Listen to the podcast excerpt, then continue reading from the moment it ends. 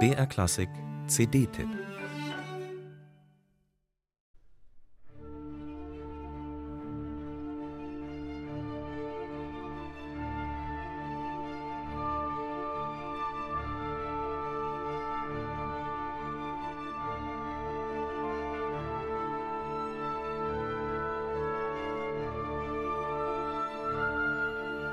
Misterioso, also geheimnisvoll, schleicht sich Anton Bruckner in seine dritte Symphonie.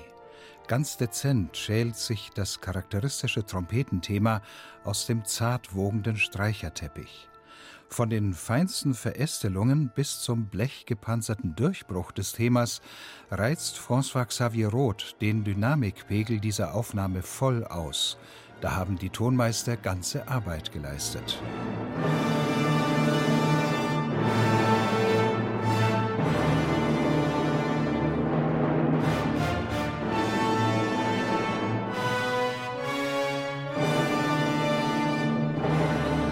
Ohne weihevolles Pathos, straff und resolut, steuert Roth Bruckners Höhepunkte an. Da franzt klanglich nichts aus bei ihm und seinem fantastischen Orchester. Das gilt auch für das maschinenhaft stampfende Scherzo der Dritten, das zum Prototyp dieser Satzform bei Bruckner wurde.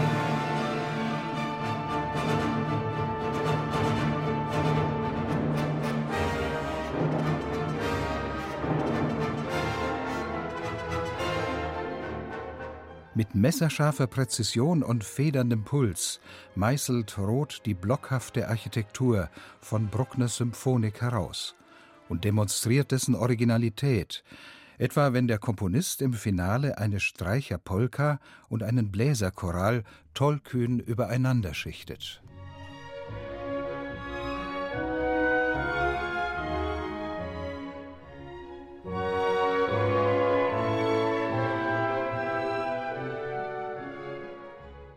Die herbe Urfassung der dritten Symphonie bietet nicht nur Wagner-Zitate, die Bruckner dem Widmungsträger schuldig zu sein glaubte und die er in seinem Überarbeitungswahn später wieder eliminiert hat. Roth stellt auch harmonische Irritationen und rhythmische Widerhaken krass heraus, die Ausbund einer urwüchsigen, ungebändigten Fantasie sind. Der Romantiker ist für Roth denn auch Bruckner der Fortschrittliche.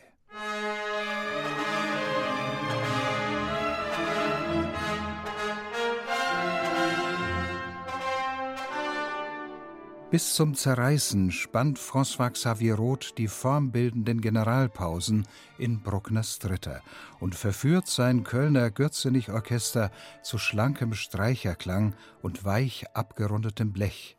Mit kontrollierter Ekstase und musikantischem Esprit zeigt Roth, dass er einer der Großen seines Fachs ist.